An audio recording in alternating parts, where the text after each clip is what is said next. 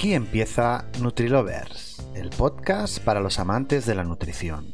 El podcast en el que hablamos de alimentos, buenos hábitos, ejercicios y de qué manera hemos de empoderarnos para ganar salud. En cada entrega información de valor para que puedas aplicar en tu día a día y mejorar tu salud y la de los tuyos. Con Néstor Gemar.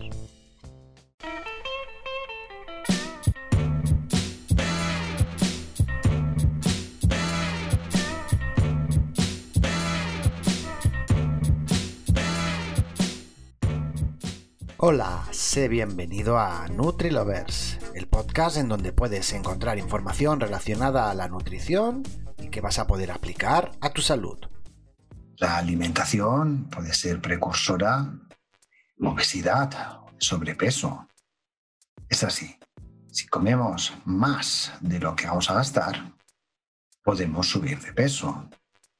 En los últimos 50, 60 años, hemos tenido la suerte de tener mucha más disponibilidad de los alimentos eh, a un nivel que jamás antes se había visto. Y es que nuestra especie durante mucho tiempo pasó hambre. Aparte de estos largos ayunos que hemos hecho como especie durante miles de años, no solo ese es el factor más determinante, que lo es, sino que comíamos otros tipos de alimentos. Al no tener la disponibilidad, y no solo eso, al no ser unas sociedades tan y tan pobladas, comíamos y nos repartíamos, nos organizábamos de otra manera a la hora de comer. Solo hace 10.000 años que la alimentación tiene o cogió otra dirección, pero antes no sabíamos lo que era cultivar, no teníamos la disposición tan abundante en granos, más bien recolectábamos y recolectábamos lo que podíamos, huevos, semillas, frutas, las, hortalizas no estaban como están ahora, ni mucho menos. Las hemos transformado de una manera bastante grande a nuestro antojo. Hemos ido cruzando especies, hemos ido haciendo un tipo de hortalizas bien adecuada a nosotros. Antes era de otra manera. Si tú también eres un amante de la nutrición y quieres que te avisemos de los podcasts, no olvides suscribirte y así estarás al día de todo lo que vayamos publicando en este, tu espacio de la nutrición. Entonces la alimentación no era para nada parecida a lo que es ahora y la obtención tampoco. Antes teníamos que gastar energía para ello. Con todo esto, ¿qué ha pasado? Pues algo muy evidente, ¿no? Que hemos ido en los últimos 10.000 años cambiando el tipo de alimentos que comíamos, a base de, cultivarlos. Hemos ido acumulando todo hasta hace unos 100 años que hemos superacumulado, vivimos en la superabundancia y estamos yendo hacia un tipo de alimentación distinta, conocida como alimentación occidental moderna, que no solo se da en Occidente, sino se da en todas partes del mundo debido a diferentes factores. Yo quiero destacar dos de ellos. El primero, la industria alimentaria.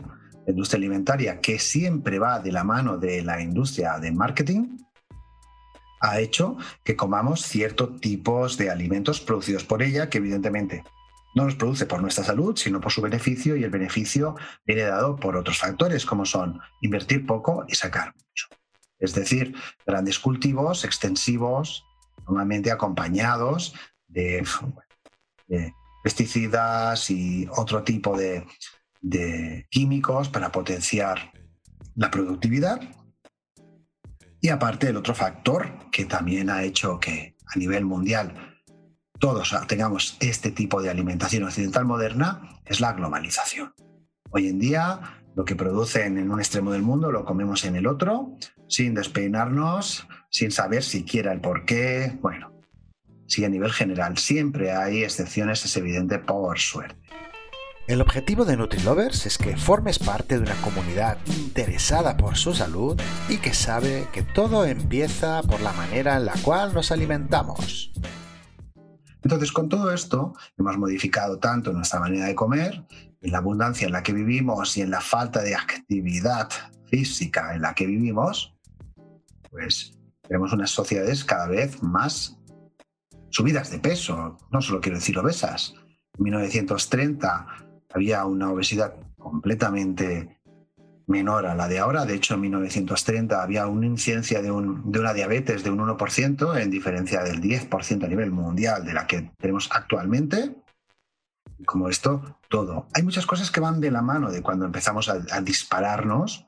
Es decir, el acceso tan fácil a tanta comida va de la mano a, la, subir los niveles de obesidad y sobrepeso en el mundo, de enfermedades asociadas, de sedentarismo, por el crecimiento tanto de tecnología como de las ciudades. Todo ello componen diferentes actores de una misma obra.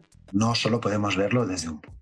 Pero bueno, llegados a este punto, si yo ya soy una persona que estoy por encima del IMC que me pertoca, es decir, de, de 30, ya estaría en obesidad, ¿Qué factores me pueden llevar a tenerlo?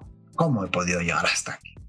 Bueno, vamos a hacer una enumeración y unas posibles soluciones. Lo primero, quizá esté siguiendo una dieta hipercalórica. Son dietas con más calorías de las que vamos a necesitar o las que vamos a consumir energéticamente. Todo esto va a dar como resultado que aumentemos de peso. En las sociedades modernas, tanta abundancia de alimentos, con tanta facilidad de encontrarlos, es un hecho que se repite muy a menudo. Además, si estas dietas no están balanceadas ni se prioriza en la calidad, va a aumentar el riesgo de subir de peso. Esto es NutriLovers, el podcast para los amantes de la nutrición, los buenos hábitos y la vida sana. El segundo de los factores puede ser que sigamos una dieta monocromática en nutrientes, con exceso de carbohidratos refinados, carbohidratos simples que nos falte la fibra alimentaria, que nos tengamos exceso de comer carnes, sobre todo carnes rojas, exceso de alimentos refinados, que nos falten eh, micronutrientes, que sean dietas que estén, por tanto, poco balanceadas. No me quiero dejar exceso de azúcares, exceso de grasas eh, nocivas, exceso de sales. Pues bueno, dietas monocromáticas. Les falta color, les faltan nutrientes, nos faltan fibra, nos falta comer mucha más tipo de alimentos que antes comíamos y hoy no. El tercer factor, una mala elección de las técnicas culinarias. A veces, por muy buena comida que tengamos, si nos pasamos en cocciones o en frituras, vamos a transformar lo que era bueno en algo que no, no, es, no nos es tan beneficioso para la salud. Hemos dejado de lado mucho los hervidos, Hemos dejado de lado cocciones cortas por cocciones largas que van a hacer que nosotros tengamos más facilidad para subir de peso.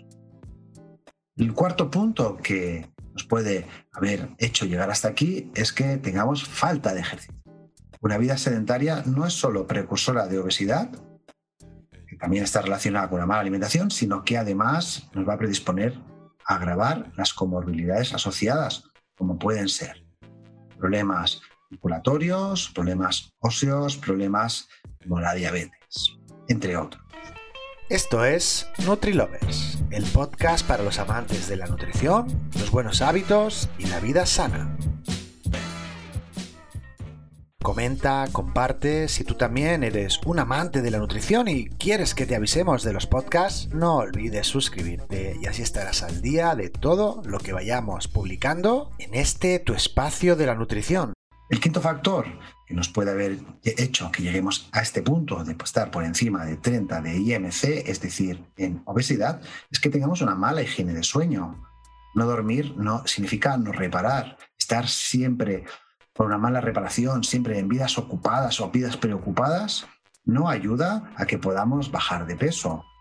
El hecho de reparar, de descansar, es algo que controla subir de peso. Me remito de nuevo a la historia. Hace tan solo 100 años dormíamos tres horas más de media que actualmente. Se dormían una media de nueve horas, a principio del siglo XX. Hoy pregunten, mírense, eh, piensen y recuerden ¿Cuántas horas duermen? Normalmente la media está en seis horas. Evidentemente, siempre hay excepciones y hay personas que son más dormilonas y personas que las son menos. La media es en seis horas. Tanta actividad, tanta ocupación, tanta preocupación, como decía antes, la vida moderna, hace que dormamos menos y esto mala higiene del sueño no ayuda para nada a controlar nuestro peso y otro tipo de enfermedades. El sexto factor, que también es algo malo, una mala higiene de nuevo, es una mala higiene alimentaria. En la actualidad hay exceso de posibilidades de comer alimentos hechos con harinas, aceites refinados, las harinas también refinadas, grasas trans, edulcorantes, saborizantes, otros productos que fabrica la industria alimentaria que promueven un aumento de peso. El consumo continuado de este tipo de productos va a aportar un exceso de calorías que van a aumentar el peso de las personas que los consuman, los consuman evidentemente con regularidad.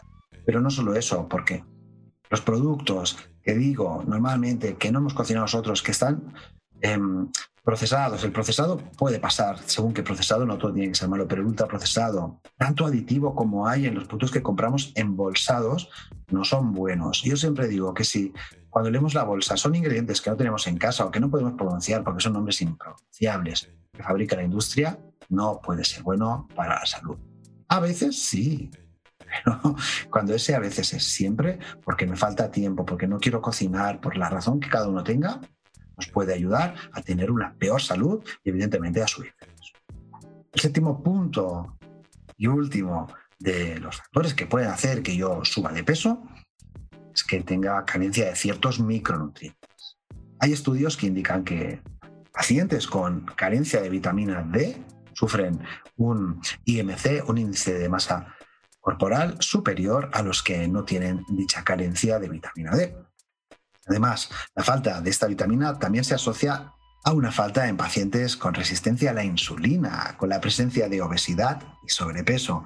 Teniendo en cuenta estos factores, estos siete factores, ¿qué hábitos de alimentación saludable tengo que seguir para reducir el peso? Pues los hábitos, cómo no, van a determinar las maneras que hacemos las cosas a lo largo de nuestra vida. No vamos a nacer con este tipo de hábitos, lo vamos a ir incorporando y de una manera imperceptible que se va a ir consolidando en nuestro día a día. Va a ser sin saberlo y así, un día vamos a tener unos hábitos que no nos benefician. Deberemos cambiarlos por otros que sí lo hagan y nos faciliten el camino a la salud física y psíquica. El objetivo de NutriLovers es que formes parte de una comunidad interesada por su salud y que sabe que todo empieza por la manera en la cual nos alimentamos. Si queremos tener mejor salud o bajar de peso, deberemos comer más cantidad de verduras frescas, las verduras, yo siempre le digo a mis clientes, son saciantes, son sabrosas, tienen fibra, hay mucha variedad, son económicas, mucho más que otro tipo de productos y no tienen exceso de calorías. O sea, con un solo producto tenemos muchas cosas. Luego, ¿qué más? Tenemos que elegir calidad por encima de la cantidad. Y aquí interviene un tipo de hambre conocida como el hambre visual. Yo siempre digo que el hambre visual tiene un estómago más grande que nuestra hambre real, el hambre física. Cuando comemos por los ojos o vamos a comprar y compramos o comemos más por la vista más que por el físico, vamos a comer más de lo que necesitamos y por tanto vamos a engordar. Cantidad no nos sirve de nada, calidad sí. Yo necesito calidad en mis nutrientes, necesito calidad en mi salud. Entonces, esto va de la mano con el siguiente punto, que es que tenemos que controlar el tamaño de las porciones. Normalmente, si hemos ya comido mucho por hábito, nuestro estómago va a estar con mucha más, eh, como un músculo, va a estar más grande. Cuando controle el tamaño de la porción, el, músculo del estómago va a volver al, al sitio que, desde donde viene y podré controlar mejor el tamaño de las porciones. Otro punto, voy a reducir el consumo de alimentos ultraprocesados. Lo hemos dicho hace un momentito, no nos benefician si es puntual. ¿Ok? A nadie le amarga un dulce, pero que no esté en nuestra, en nuestra casa, en nuestra despensa habitualmente. Ese es un gran truco. Si no lo tengo, no voy a consumirlo. Es una muy buena estrategia para dejar de consumirlo. ¿Qué más puedo hacer? Pues reducir el consumo de grasas saturadas, son las que están en los animales, reducir, no hace falta eliminar, también está en mantequilla, por ejemplo, y grasas trans. Las grasas trans son las grasas que en un inicio eran eh, poliinsaturadas, grasas sobre todo en vegetales que son líquidas, y se las ha añadido parcialmente hidrógeno, dos moléculas de hecho, y se vuelven duras. El gran ejemplo, la margarina, pero más allá de la margarina están en muchos productos que están embolsados si vamos al supermercado y somos curiosos o curiosas, podemos mirarlo y ver cuántas tienen grasas trans o parcialmente hidrogenadas, es lo mismo. Este tipo de grasas no nos benefician a nuestra salud, son precursoras de mucho tipo de enfermedades, desde las coronarias a subir de peso, ¿no? Mejor las tenemos a raya.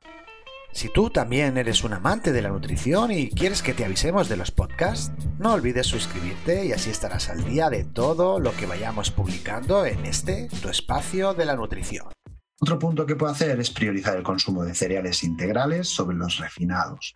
Y estamos en, de nuevo, lo mismo. Aquí el paladar es un poco vago y nos va a pedir siempre refinados. El refinado hemos quitado mm, de las tres partes que tiene cereal dos y lo dejamos en una que predomina los almidones. El almidón no es otra cosa que cadenas de azúcar. En mi paladar están muy ricos, tarda menos en cocinar, somos muy baguetes, no nos gusta hacer esforzarnos, la verdad.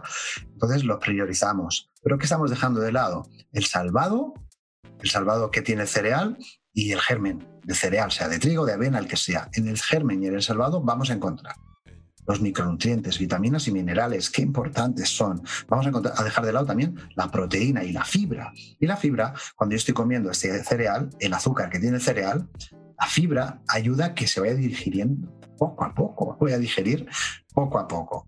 ¿Esto qué implica? Que mi hambre va a tardar más en, volver. ¿Qué más implica? Que no voy a tener esos picos de, de, glucosa en sangre. Entonces, mucho mejor comer cereal integral que refinado. Esforzarse por tu salud, por tu calidad de vida, yo creo que merece la pena. Si te cuesta, por lo que sea, empieza 50 y 50. 50% de refinado, 50% de integral cada vez que los estés cocinando. ¿Qué más puedo hacer?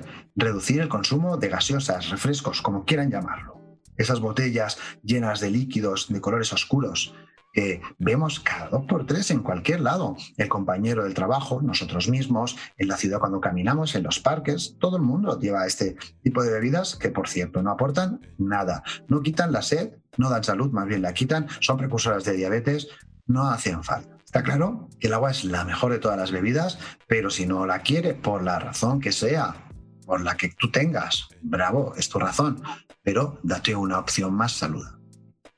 Hay muchísimas. Yo bebo tés, bebo cafés y bebo hierba mate. Soy un apasionado de la hierba mate, de las infusiones también, un apasionado de la fitoterapia. Hay muchas opciones, muchos sabores, no son azucaradas. El azúcar engancha y adormece nuestro paladar. ¿Qué más puedo hacer? Pues puedes beber agua diariamente. Dos vasos por comida, uno cuando despiertas, uno antes de dormir. No está mal, ¿no? Son ocho. Mira, Néstor, yo así no quiero. Uno por hora trabajada. Trabajamos ocho horas, normalmente sentados. Un vaso cada hora. ¿Cómo me acuerdo? Pues tengo un teléfono inteligente que me puedo poner alarma y recordar que cada hora me voy a beber un vasito de agua. Otra cosa que puedo hacer es comer snacks que sean naturales, como pueden ser los frutos secos o la fruta, o combinaciones que puedo hacer. Déjate los snacks producidos por la industria, envasados con chocolates y otros muchos productos que no nos vienen bien. Otra cosa que hacemos mal es que comemos mucha sal. Deberíamos reducirlo un máximo de 2-5 gramos por día. Una cucharadita de postre porque la sal es un, es un, elemento necesario para la vida, pero el exceso es nocivo y para subir de peso también nos hace acumular líquido y nos sube la tensión, la hipertensión. La hipertensión es un mal silencioso muy, muy malo, puede llegar a ser letal. Esto es NutriLovers, el podcast para los amantes de la nutrición, los buenos hábitos y la vida sana. ¿Qué más puedo hacer para bajar de peso? Puedo masticar bien los alimentos comemos rápido, la vida rápida contemporánea nos ha tocado, nos hace comer, comer, comer sin pensar que estamos comiendo, sin saborear lo que estamos eh, también masticando, viendo la tele, hablando, preocupados por el trabajo, mal. Cuando mastico bien los alimentos, me voy a sentir mucho más saciado, voy a ayudar a tener una mejor digestión, va a aumentar la absorción de los nutrientes, voy a estar mejor, mejor nutrido, porque si no puedo tener cierto tipo de enfermedades asociadas al masticado rápido y creo que no las queremos. Y por último, debo combatir el sedentarismo. El sedentarismo, que todos lo somos. Bueno, hay un tanto por ciento súper alto a nivel planetario. También ha aumentado de la mano, ha aumentado la obesidad. Mediados de, bueno, de, mediados del siglo XX, las ciudades crecen, la tecnología también. Cada vez nos movemos menos. El trabajo nos recluye entre 6 y 8 horas y no estamos de pie, estamos sentados, a no ser que estés en la mina o trabajando en la obra, pero normalmente estamos muy, un alto tanto por ciento de los trabajadores y trabajadoras del mundo quietos. ¿Qué pasa al sedentarismo? Que a la larga es precursor del sobrepeso, de la obesidad. Lo recomendado por la Organización Mundial de la Salud, cuidado, es 30 minutos al día, ejercicio moderado al menos tres veces por semana. Pero yo creo que esto, que lo estés haciendo, Néstor, yo hago una hora al día, cuatro días a la semana. Muy bien. Pero seguimos siendo sedentarios. Porque nos pasamos ocho horas delante de una pantalla o trabajando delante de nuestro teléfono móvil o cuando acabamos de trabajar delante de Netflix. Opciones que tengo, pues para estar más sano, para estar más sana en el caso que tenga sobrepeso. ¿Que no tengo sobrepeso? También si las aplicas vas a tener una mejor salud. Todas, todas, o sea, es evidente. Que si no te queda claro, te voy dar unas razones por las cuales tú puedes empezar a hacer ejercicio y notarte mejor. Si hago ejercicio, va a prevenir y reducir sobrepeso y la obesidad, va a mejorar y prevenir mi tensión arterial, va a mejorar las cardiopatías porque le da más fuerza al corazón, aumenta el colesterol bueno, disminuye los triglicéridos, disminuye el riesgo de padecer dolores lumbares y dolores de espalda, que no le pasa, he pasado una línea de edad más, mejora el estado de ánimo, contribuye al bienestar psicológico, reduce el estrés, reduce la ansiedad, reduce la depresión en caso de que la haya y los sentimientos de soledad. Y también, por último, digo que ayuda a desarrollar y mantener sanos nuestros huesos, nuestros músculos y nuestras articulaciones. Si hacemos deporte, también vamos a prevenir la aparición, como decía, de la osteoporosis. Reduce hasta el 50% el riesgo de, de, padecer enfermedades como puede ser la diabetes tipo 2 o algunos tipos de cáncer, como son el de colon. Va a reducir también el riesgo de muerte prematura, de envejecer, va a mejorar la imagen física de la persona que lo realiza y, por tanto, su estado de ánimo. Yo creo que con solo la mitad de esto tengo más que razones para empezar a dar un cambio pos de mí mismo, de mí misma y de una vida mucho más saludable. Comenta, comparte, si tú también eres un amante de la nutrición y quieres que te avisemos de los podcasts, no olvides suscribirte y así estarás al día de todo lo que vayamos publicando en este tu espacio de la nutrición. Y recuerda, puedes visitar las redes sociales con el hashtag Nutrición. Nos oímos en el siguiente podcast de NutriLovers, el podcast para los amantes de la nutrición.